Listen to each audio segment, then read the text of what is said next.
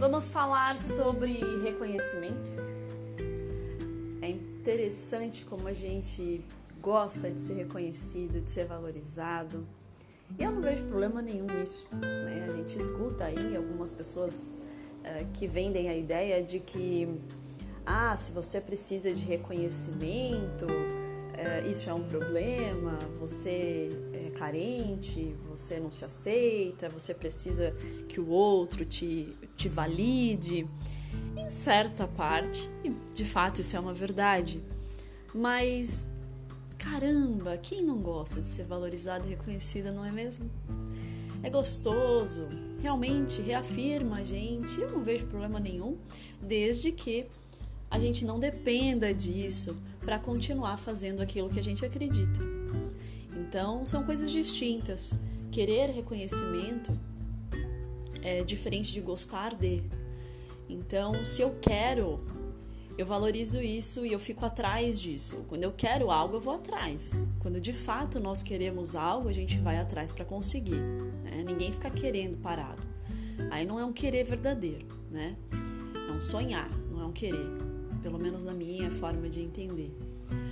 Agora, quando eu gosto, não quer dizer que eu quero ou precise. Não, mas eu gosto. Então, se vier muito, que bem. Se não vier, tudo bem também, né?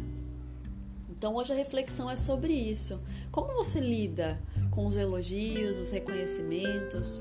Você desanima quando não vem? Você fica desmotivado quando não vem?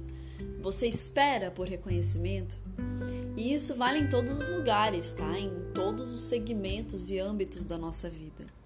Porque quando a gente fala às vezes no trabalho, ah, eu não sou reconhecido no meu trabalho.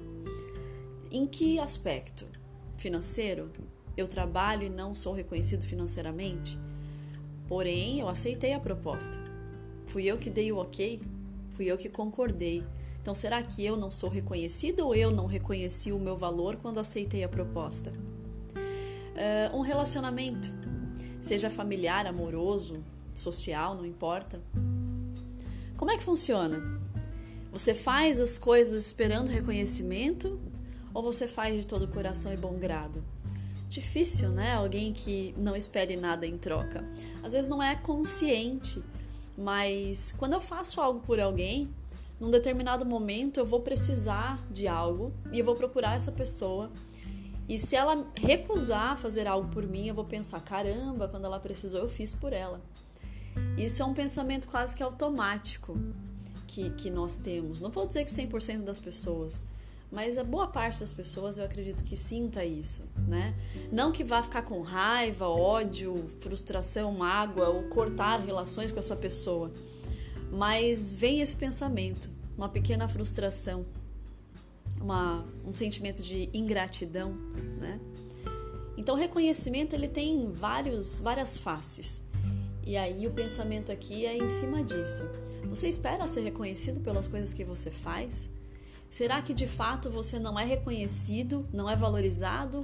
Ou você se colocou numa situação e aceitou uma situação e você mesmo não se valoriza?